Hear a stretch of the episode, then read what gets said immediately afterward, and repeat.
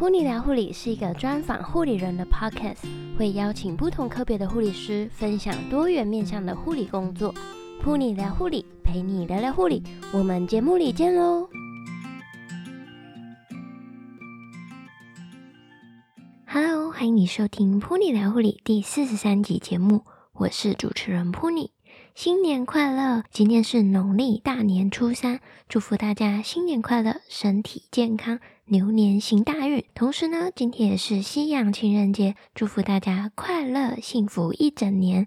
没有情人的也没关系，普尼来陪你聊聊护理。今天这一集节目是加拿大 RN 的 Part Two，Ravina 的加拿大 RN 分享，总共会分成上中下三集，内容非常的精彩。绝对不要错过喽！如果想要看本集节目的访纲，请在网址上面输入 punilife.com 斜线加拿大 RN，拼法是 P U N I L I F E 点 C O M 斜线加拿大 RN。邀请你订阅我们的频道，以及追踪 pony 聊护理的 Instagram，就能够得到第一手资讯哦。你也想要到国外找工作？但又不知道自己的履历 OK 不 OK 吗？如果需要国外履历修改，可以 email 给 Ravina。想知道详情资讯吗？那就赶快一起来收听本集的节目吧。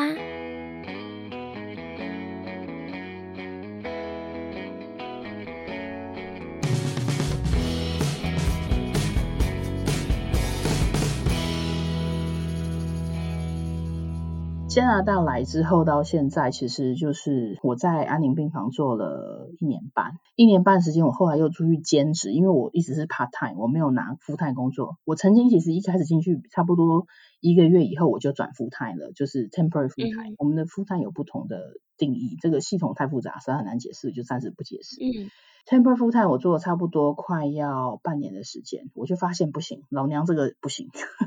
就是我我做不了 full time，因为时间太长。呃，第一个是因为我们的 full time 的规呃时数要求是两周七十五小时嘛，好，full time 的两周七十五小时，也就是一个礼拜来讲就差不多是一周五天，每周八小时的一个概念。你会想，哎，奇怪，八小时，那一个礼拜是五天，应该是四十小时一周，两周应该是八十小时，嗯，对不对？加拿大是这样算的，八十小时一天总共其实是工作八小时，但是他只能给你七十。七点五小时的薪水，因为有半个小时是你的休息时间，是你自己应该要 cover 的。他说他只付给你七点五，然后你的另外七点五就是总共总共一个班上下八小时，你只会拿到七点五小时的薪水，所以他只算七点五、嗯、呃七七点五小时一个班，所以你两周一周就是七点五乘以五七十五，对，然后两周就是七十五小时，嗯嗯嗯。那这个班上下来，因为你知道做安宁疗护的，我们病人通常是很重的。我上一集有跟你分享，就是说我们在做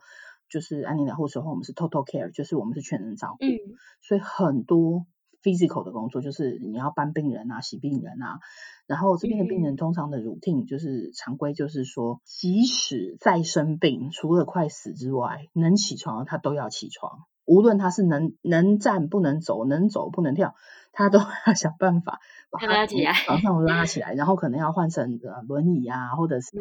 其他的方式，就是可能让他鼓励他离开他的床。所以，然后你看离开他的床，你也不喜欢。这边的人就文化就是他不喜欢穿着病人服到处跑。所以我们还要还要换衣服，对，就早上你一大早，可能你手上四个病人，你可能要做的就是先把他们都洗一遍，然后换上他们的衣服，然后把他们吊起来，因为我们没有办法，我们转移位通常是有那个机械吊架，吊床，机械吊架就是机械手背或者什么，你因为这样不会伤到腰啊。然后我在台湾工作那四年的时候，前面两年其实就伤了我的腰，因为我个子很高，我一百七十几，我一百七十二公分。然后我我们以前病房那个床都是手摇的，那时候还没有那么多电动床。那很多时候你就偷懒，对不对？然后病人又很重，所以其实不摇。对，从我从家 在台湾工作的时候，我就伤到我的腰。那后来来这边，我就发现，哇，这个工作量真的也很大。虽然你有机械吊背，可是你还是有很多的 physical 的工作，所以我的腰其实后来就有点受不了。嗯那我后来就发现这样不行。那另外一方面原因是因为我做过在台湾做过不同的安宁疗护，对不对？我上次讲我有在病房做过，我做过共照，做过居家，所以我觉得在安宁病房工给我的工作感觉，我就是一直在一个盒子里，一个小世界里面，我没有机会去知道这些病人怎么来的，我也没有机会知道病人去哪里。嗯然后我只要留在我的盒子里面，然后就是跟这些人生活，好像就是我的一辈子。可是我不喜欢这个感觉。所以我后来就是毅然决然，我就说这个 temporary full time 我不做了，因为我我就想回到我原来的 part time。嗯。不做 temporary full time 以后，我薪水当然就因为是时薪的关系嘛，你搬多你当然薪水就多，搬少就薪水就少。所以我后来就决定，我减到 part time，可是我出来外面做别的兼职。所以那时候我就兼就是安宁居家，就是我开始去做社区的安宁被呃安宁照顾。那我那时候加入的就是呃我的公司叫做 VHA。那它这边的系统又不太一样，就是说它是呃社区中心，它通常会派给不同的合约的一个 nursing agency，就是它有不同的一些护理聘雇人员约聘机构。那当然他们有他们自己训练人员的方式，那有不同的团队去做不同的层面的社区照顾。比如说这个 VHA 它可能有几个 program，比如说它可以有婴幼儿妇幼相关的的一个 team，专门照顾小孩生病的小孩，或者是产妇，或者是什么 team 的。那另外一个就是正常一般的 team，觉得说有些洗肾病人啊，一些老人啊或什么，那我做的当然就是安宁疗护的那个 team，所以我的病人的、嗯、呃的相关收到的病人都是安宁疗护的病人，那也就在我住家的这个附近，所以我后来我就一部分的时间在 Sunnybrook 那边，我就是继续在安宁病房那边做。但是我有一部分时间我就开始跑社区照顾，那跑社区照顾以后，我就对安宁就是加拿大这个医疗系统有更多的认识，因为离开了那个盒子以后，你就会发现病人从哪里来，去哪里，怎么样受到他的照顾，这边有什么系统，你要怎么样去协助病人，就是有有有有品质的在家的疗护。那我觉得在病房里是系统包围着你，就是你要什么库房有，对不对？你要什么去哪里拿，你有同事在旁边，是系统。包围着你，那个工作环境其实相对来讲，它的包容性跟它的就 security 是好的，就你你不用太担心，就是你没有办法有很好的资源，没有资源叫一下就有了，或者东西没有去隔壁借，对不对？可是，在社区就不一样，社区是你带着系统进人家家，你的东西都可以订，没有错，可是要从别的地方进来。所以你回到家里还有很多很多事情是回到家以后要做的。觉得说这个病人他有一个压疮，但他家里不会有东西给你换药，所以你身为一个居家护士，你要去想的是，OK，你这个压疮你要做什么样的换药准备？对，你要定什么样的医材，你要定什么样子的耗材，你要怎么样去呃考量这个病人家属需求？可能觉得说他已经长期睡这个。一般的床，那我可以也可能要帮他订 hospital bed，就是那种呃比较简便的医疗床，可以调整的电动的。那可能也要换 air mattress，就是气垫床，因为毕竟可以减少他得到压疮的机会。这些东西都是居家护士要去跟你的 case manager，就是社区中心的这个关于这个病人的这个这个护呃应该算是我们叫 case manager 或是 care coordinator，就是这个呃协调者去做一个沟通，然后由他们。去帮你安排这些东西的寄送，还有的 delivery，就是病人在家，你不可能叫他去哪里哪里买，通常是你去订，嗯、然后他们从直接送过去，对，直接寄到你家，然后这些东西都是政府 cover 的，嗯、基本上就是如果是安宁疗护的病人，大部分的东西政府都帮你付钱，所以我觉得这个是蛮好的一个部分。就是很多人可以在家里有很好的照顾品质，比如说你在家里要用氧气机，对不对？这个东西它也是可以由政府帮你。那通常政府也不是说这么慷慨，让你十也不然十年八个月通通都有这样子的一个 coverage，所以它只有安宁的护病人通常活不久，所以它通常还是有一定的时间性，可能三个月六个月是 cover 你之后你要自己付钱。所以根据不同的状况来说，我会觉得，如果今天我是在台湾的安宁疗护，尤其居家疗护，这个这个点是在台湾做不到的，因为台湾的系统是，嗯、就是你说这种医疗器材啊，什么耗材要租借，通常又是另外一个中心，你要去跟他做，对，那个非常忙非常麻烦的一个，对对对，然后 就是这个，可是在这个加拿大的系统就是就是很不一样，它就是你你人这个居家护士带着系统进去。做安排，所以其实这个护士的工作量就很大，但是呢，嗯、薪水很少。所以其实，在医疗医医院里面工作，薪水其实是好的。我时薪那个时候差不多三十几块，我刚刚跟你讲。可是我去 home care 的时候，我的一个 visit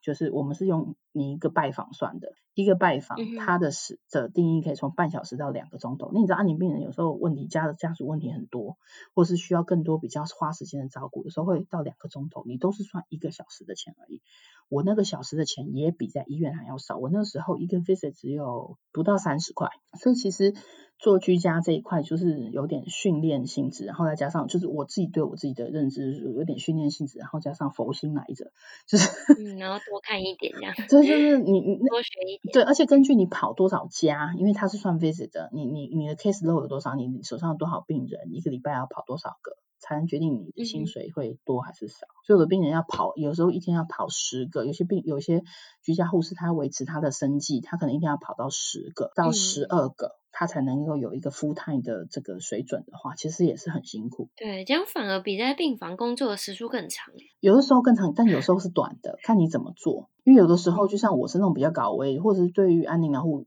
标准要求比较高的人，我不是那种就是进去就出来，进去就出来那种，或是有的有些人进去就是只是任务取向，举例来说，OK，我今天进去我就只是要调一下他的那个 cup pump，就是他的止痛帮浦的东西，那我进去看一下，量个血压我就走了，可能半小时不到，我就可以结束这个 visit。结束这一回合，但是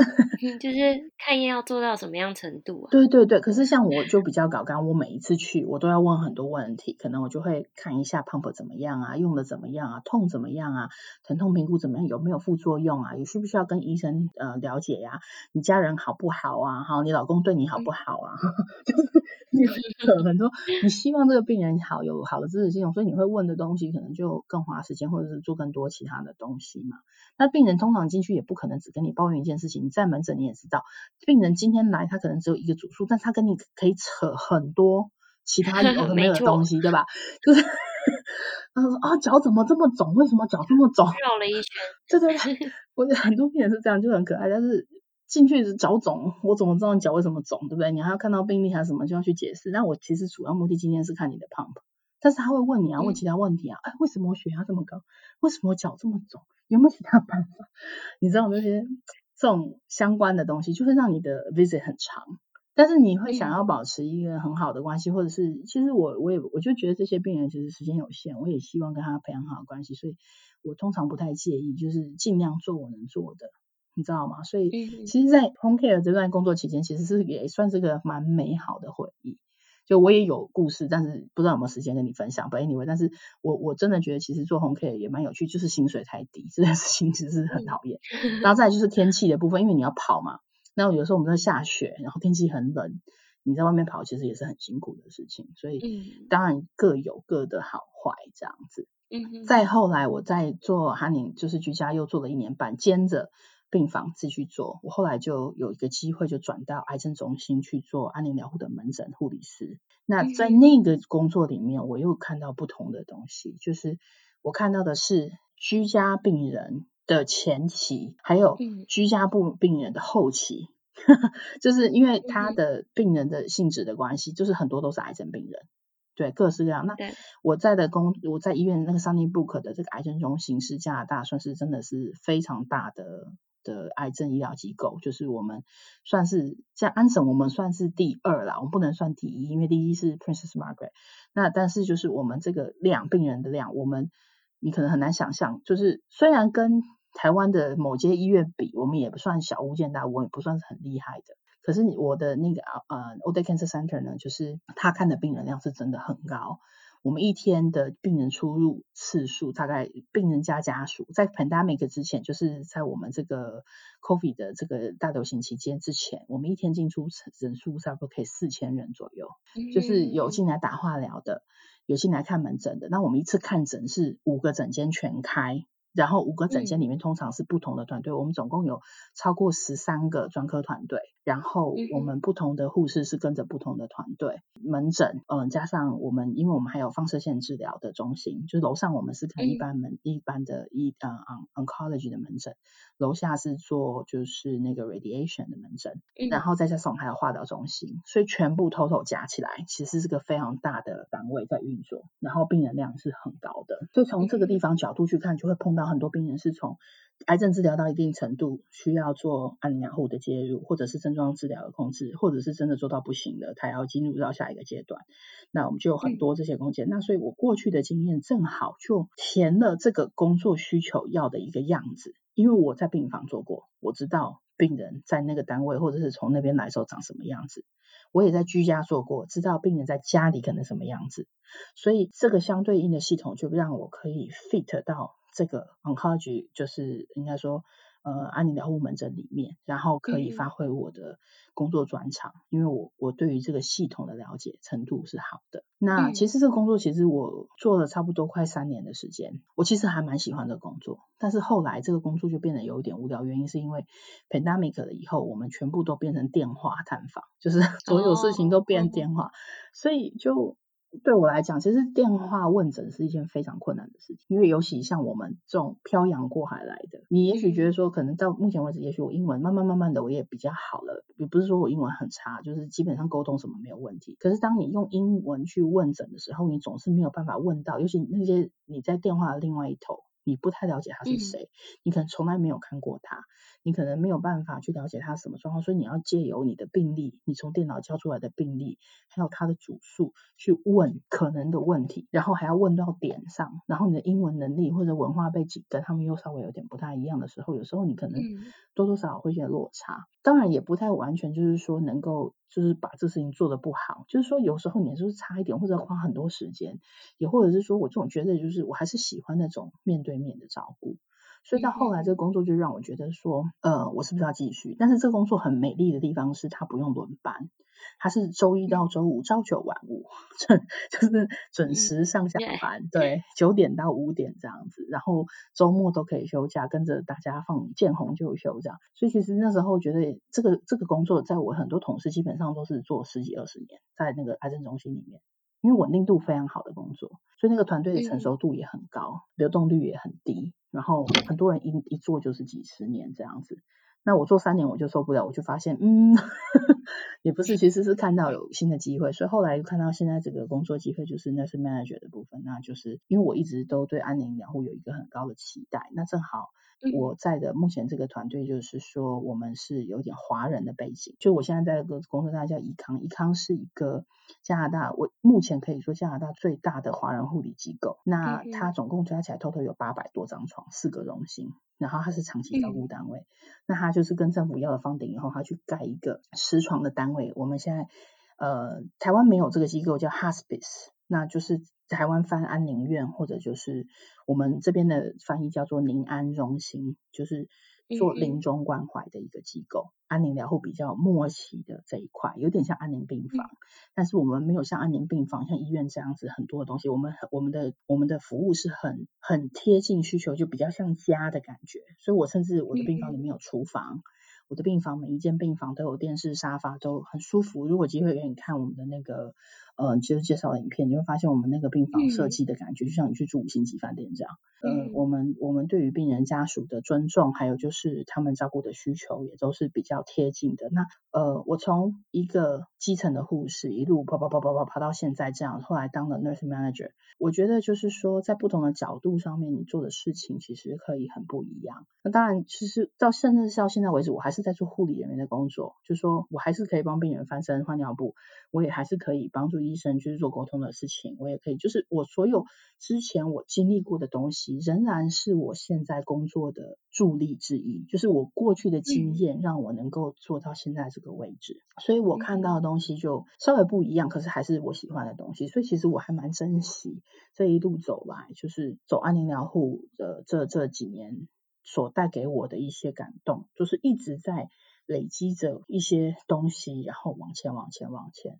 所以现在到这个位置，我不知道我能做多久，目前也就做差不多半年吧。但是，嗯，嗯就觉得其实如果可以的话，其实这个位置上面能做的事情就很杂。但是也有也有很多东西是我要学的，有很多东西是我会的，然后有很多东西可以，我还是能够做临床一些东西，所以我还蛮 enjoy 目前的这个这个状态这样子。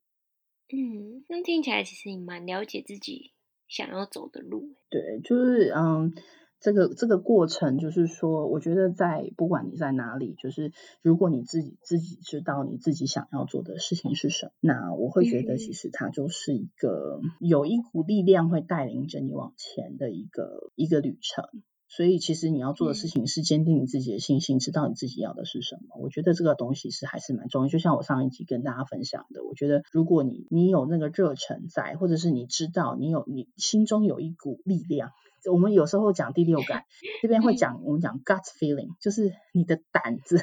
你的你的那种内心的那种呼唤，或者是你这种内心的感觉，会带着你往你要走的方向前进。这是我们就是在这里打拼了这么些时间的一个基础的分享，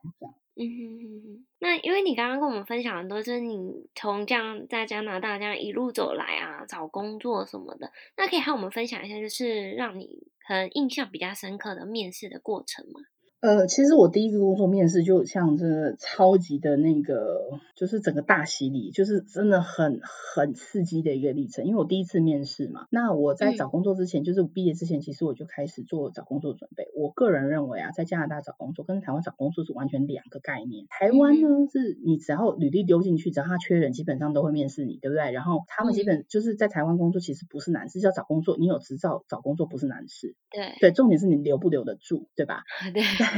在加拿大不是这样，因为在加拿大，我刚刚前面讲就是说，他希望你 hire 你的时候，他就是你是一个足够能力的，可以用的，有有独立的。对，然后所以他的标准就是说，他在面试你的时候，他会问很多的问题是情境题。嗯。那我第一个面试工作，其实我部落格有分享他问了哪些问题，我总共被问了一个多钟头，然后各式各样的问题，他不是那种说。呃，在台湾面试的时候，我印象中他们其实问的问题都很基本、很阳春。可是，在加拿大的话，他会，你其实找工作、求职这件事情是一个文化，你要去学习。所以，包括你怎么写履历，怎么样丢履历，很多人他可能丢一百份履历，他都拿不到一个面试。这种人是有的，就表示你履历写的不好。那你的履历必须要长得很像你，就是你给人家一个感觉就是干净利落，然后可以把你你的优点呈现出来，然后能够给你这个面试的机会去表现更多你所知道的东西。那面试的的问题通常都是跟这个单位工作相关的东西，所以举例来说，他会给一些情境。加拿大其实很在乎的工作的氛围，就是说你是不是一个 team player，你是不是一个团队的。团队的工作员，就是你能不能跟团队相处？那团队合作一定通常会有冲突、有摩擦，所以我们讲的是 conflict，嗯，就是冲突的处理方案，我们叫 conflict management。嗯。那这些东西其实基本上都是你必须要去有一定程度的了解，然后这是确实也是在你生活中会发生的事情。这些小的东西会组成一个大的面试题目，所以那时候我在第一个工作面试的时候，他就问了很多。很基础的问题，就来说，哎，你了不了解你的这个工作的范畴是什么？因为我们就有一个所谓的 Canadian Palliative Care Nurse 的 Standard，就是你有一个安宁疗护的护理标准。标准那时候我没背书，你知道，就回答不出来，所以还有那么五六个，对我没有背好。然后说，哦，可不可以举例子告诉我这个是怎么做，那个是怎么做？所以我第一题就回得很差，然后你知道信心就哇，整个大减这样。后来我就问，开始问的问题就慢慢比较上手，举例说，他会问你说。OK，今天你有个病人家属，情境题哈，病人家属呃非常在乎，因为安宁病人很多人都不能吃嘛，就是到后期他没有能力吃，嗯、然后他要告诉你说，他觉得他想要为他的家人多吃一点东西，你要怎么处理？你要怎么去应对？好，嗯，那他就要听你的、你的、你的回应。那你可能说不吃就不吃啊，高兴哦，高兴吃高兴吃，不然不吃不吃。那你当然这个工作就 fail 掉。所以你基本上当然是要回答，就说哦，你你的 concern 是什么？你你的你的处理方式是什么？嗯、你了解他们的原因是什么？你可能提供的处置方式或者是回应是什么？你可以帮助他们是什么？嗯、那他通常都是要你位置问。然后我那时候我面试官那两个面试官，Oh my God，就是我的我的第一第一组 manager 加上 educator，那个脸之臭的。可能从茅坑捡上来一天而已，就是你知道那个哦，那个感觉那个压力很大，一直问你说还有吗？还有吗？嗯，还有吗？然后我就回答到，我就已经你知道吗？就已经觉得我觉得回答完，他还问你还有吗？我都、嗯、我就不知道我要回答什么，就没有了。对，很有种都没有了，没有，我没那么有种。有对，有时候所以有些问题就不知道自己回答的好不好。那所以他的面试的一些历程其实是。根据你的问题，他还会问你说，举例来说，你跟你的一个同事吵架了，就是你发现这个、嗯、这个同事就是对你很不礼貌，然后或者是说你发现这个同事做错了，你要怎么样告诉他你做错了？嗯哼，对，他会出这种问题，你会觉得哎，好像跟你做工作没相关啊。可是这种通常基本是非常基本的面试题。嗯、举例来说，你就说哦。对着他大骂一顿，那当然这就噔 就？你可能要问，你要可能说啊、哦，我们要私下找他来好好的聊一下，规劝找个安静的环境，了解一下他的原因，他是不是了解他做的什么东西是不对的，或是为什么他要这样做？然后你要给人家表述的机会哈、嗯。那如果说他告诉你叭叭叭，然后你是不是因为你可能是 RN，他可能是 RPN 或是什么的，或是他是 PSW，那你要怎么样指正他？你要怎么样给人家建议？某人则就是你好像是指。就是等大老板，就是告诉他说，哎，某某某，你就是把这事情改了，对，他不是这种处理方案。在加拿大工作环境，你必须要想办法去规劝你的同事，或者是用好的表达的方式，或者是各种不同的方式。他其实这种面试问题都没有标准答案。其实面试官要听到的是你的反应，还有你处理方式，对你你处理方式的问题成不成熟，你不需要达到完百分之一百的完美，因为很难做到完美，但是他要知道你大概是什么反应。如果你直接告诉他说，诶，那一定是他的错啊，或者是哦，你就直接指正他，那你就会觉得哦，no no no no，这个护士不行，就在这个基本做人处事上，他就没有办法达到标准。嗯，对，嗯，所以我总共那时候问了差不多十几个问题，反正就是 电的我就是冷汗从头冒到脚那种感觉。对，所以那个面试的过程其实是蛮有趣的。那有些单位也会问你说，哎呀，那你如果有一个 CAT pump，就是那个止痛帮浦，你的 responsibility 是什么？你的责任是什么？那你要很清楚告诉他，哦，那我因为他是 narcotic，他是麻管药。对？你要怎么样去监控？要怎么看？怎么样去处理？要怎么样去检查病人的？就是你要怎么做病人的 assessment？你要怎么样去调整？怎么样跟医生报告？或者是怎么样追踪它的副作用？或者是是不是符合病人的疼痛控制的需求？对不对？你可能要回答像这样的东西。你不能说哦，疼痛控制就是病人自控就好啦。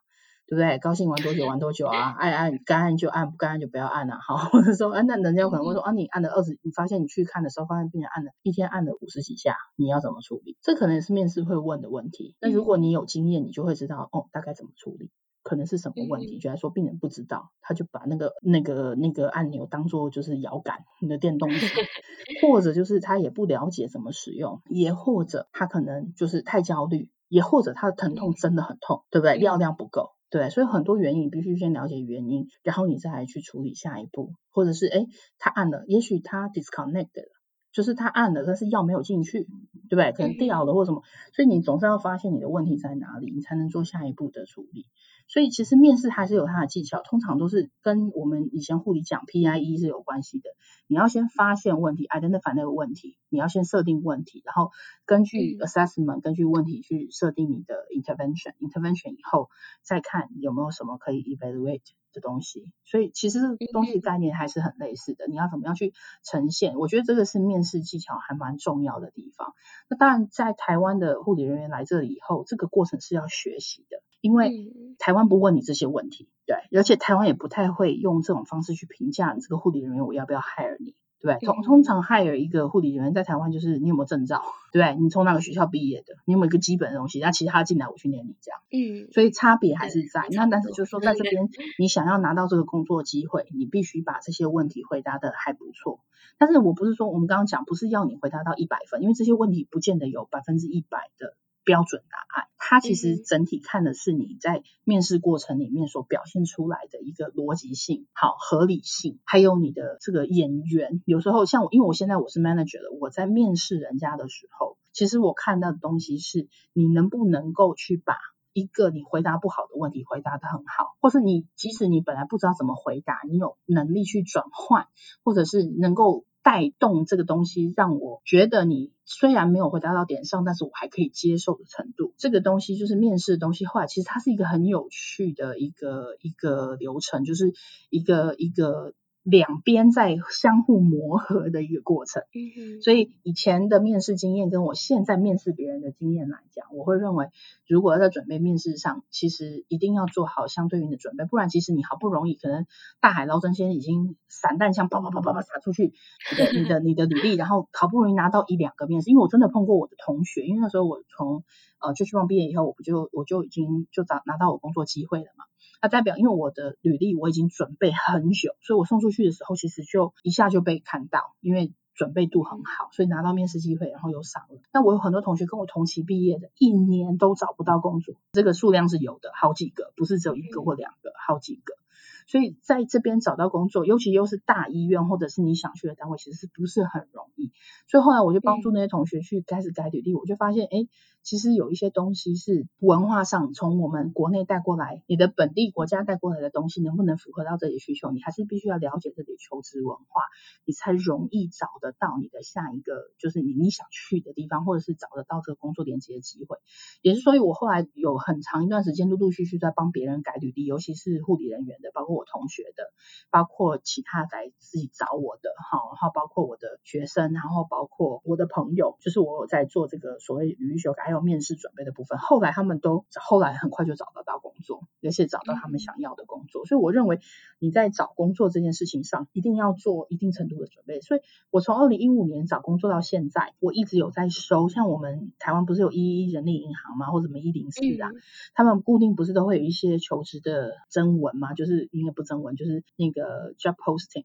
好、哦，就是履历的一些征才，征才，对对对，对不起，谢谢你帮我翻译 征才资讯。那这边也是有这样的单位，所以我我我通常就上一个网站去申请。所以我到现在，从二零一五年到现在，我每天都在收关于 palliative care nursing 的 job posting，就他自己会寄过来。嗯、我每天其实都会三不五时看一下，一市场在哪里。其实我其实我现在不找工作，可是我我对于我我这一块来讲，我了解这个市场的需求变动在哪里。就我已经看了这么多年，嗯、你知道，所以如果要走我这一块的，我就有很多的资讯我可以提供，或者是相对于的经验。那当然不是说每个人都要像我这样，但是我认为求职是一个需要设定方向跟策略的一个东西。所以在加拿大或在不管在美国或加拿大，其实它是一个类似的概念，因为它的求职的文化是接近。所以如果以后如果有学弟学妹他们有希望就是要到国外来工作，然后他们想要来求职。我其实会建议，就是说，如果有一些相关的训练可以去接受，或者是改履历的一些资源，可以帮助他们更容易的去找到工作的机会、没有的机会。其实这个事情是值得投资的，因为当你有足够的准备到下一个地方去的时候，嗯、你才有这个资本，然后也不会错过你的机会，因为你表现不好，嗯、对吧？你准备好了，嗯、抓到机会上去了就是你的。所以这个部分是我我个人会觉得。呃，还蛮有趣的。那到目前为止，其实我都还蛮 open，就是如果说也需要我改履历，我也没有收钱，就是你只要把东西寄给我，告诉我相关的东西，我其实都还蛮乐意。只要我时间，我都还蛮乐意帮人家看履历上面的一些东西。所以只是近年来比较少了，因为我已经。脱离那个刚毕业那个阶段，我的同学们或者是朋友们，大部分的也都找到工作，所以我最近比较没有这样子的的案子上门。但我不赚钱，就是也没有这样。但是 如果有需要的，我通常都是会提供这个相关的的协助，这样。了解。所以如果听众有需要的话，可以赶快去找，没有，赶快去找 Ravina 学姐。呃，如果有需要，当然是自己一定要先准备好啦。呃，对了，其实确实去寻求意见而已的。但是就是说，根据你。你的背景的东西，其实写履历是一个呈现，就是自我行销的历程。不管是在，就是 在在台湾，或者是在这里，就是无论你在美或加，或者是其他单工作，就是国外的环境，它的文化、求职文化稍微有一些不同。但是你一定要知道你自己的强项在哪里。它履历的写法也蛮有特殊性，它不像台湾还要附照片啊，什么呃姓名叉叉叉，性别女啊，生日几年几月几号，这些通通都不用。我跟你讲，在台在这边的履历，其实基本上是你的名字，你不用照片，不用生日，但是你可能要你的啊姓名电话，它有一定的格式，但是不是非常制式的格式，每个人还是可以有他自己一些相就是不同的一些发挥，但是它有一些大方向的东西是一定要有的，在你求职的过程中一定要有的东西。那目前因为我刚刚讲就是换了角度以后，我发现很多履历写的不好，找不到工作是情有可原，因为真的。那个履历真的是要再多改进，才有机会让我鼓起勇气打电话让你来面试。所以、嗯、这个部分就是很很很有趣的一个一个一个心路历程的改变啊，就是我后来发现做那些没就蛮有趣的一个部分。这样对，但是我还是欢迎，如果朋友真的有需要想要改改履历，但改履历不是说你今天把履历送给我就可以了，我通常还要去了解你到底强项在哪，我会给你的是指引，嗯、就是你要怎么改。但我改不了你东西，就像我没办法教你怎么做人一样，就是你你你你要知道怎么去写，怎么样改到你适合的方式。但是我没有办法完全的，就是说哦，你就照这个模板教就可以，嗯嗯，就这不是这个方式，就是嗯。非常谢谢你百忙之中抽空来收听 Pony 聊护理广播节目。若是今天的节目有帮助到你，希望你能帮我在 iTunes Store 上面给星星评分，订阅我们，并且分享给身边的朋友，让我们的节目能够持续下去。再次献上最深的感谢，陪你聊护理，陪你聊聊护理，我们下次见喽。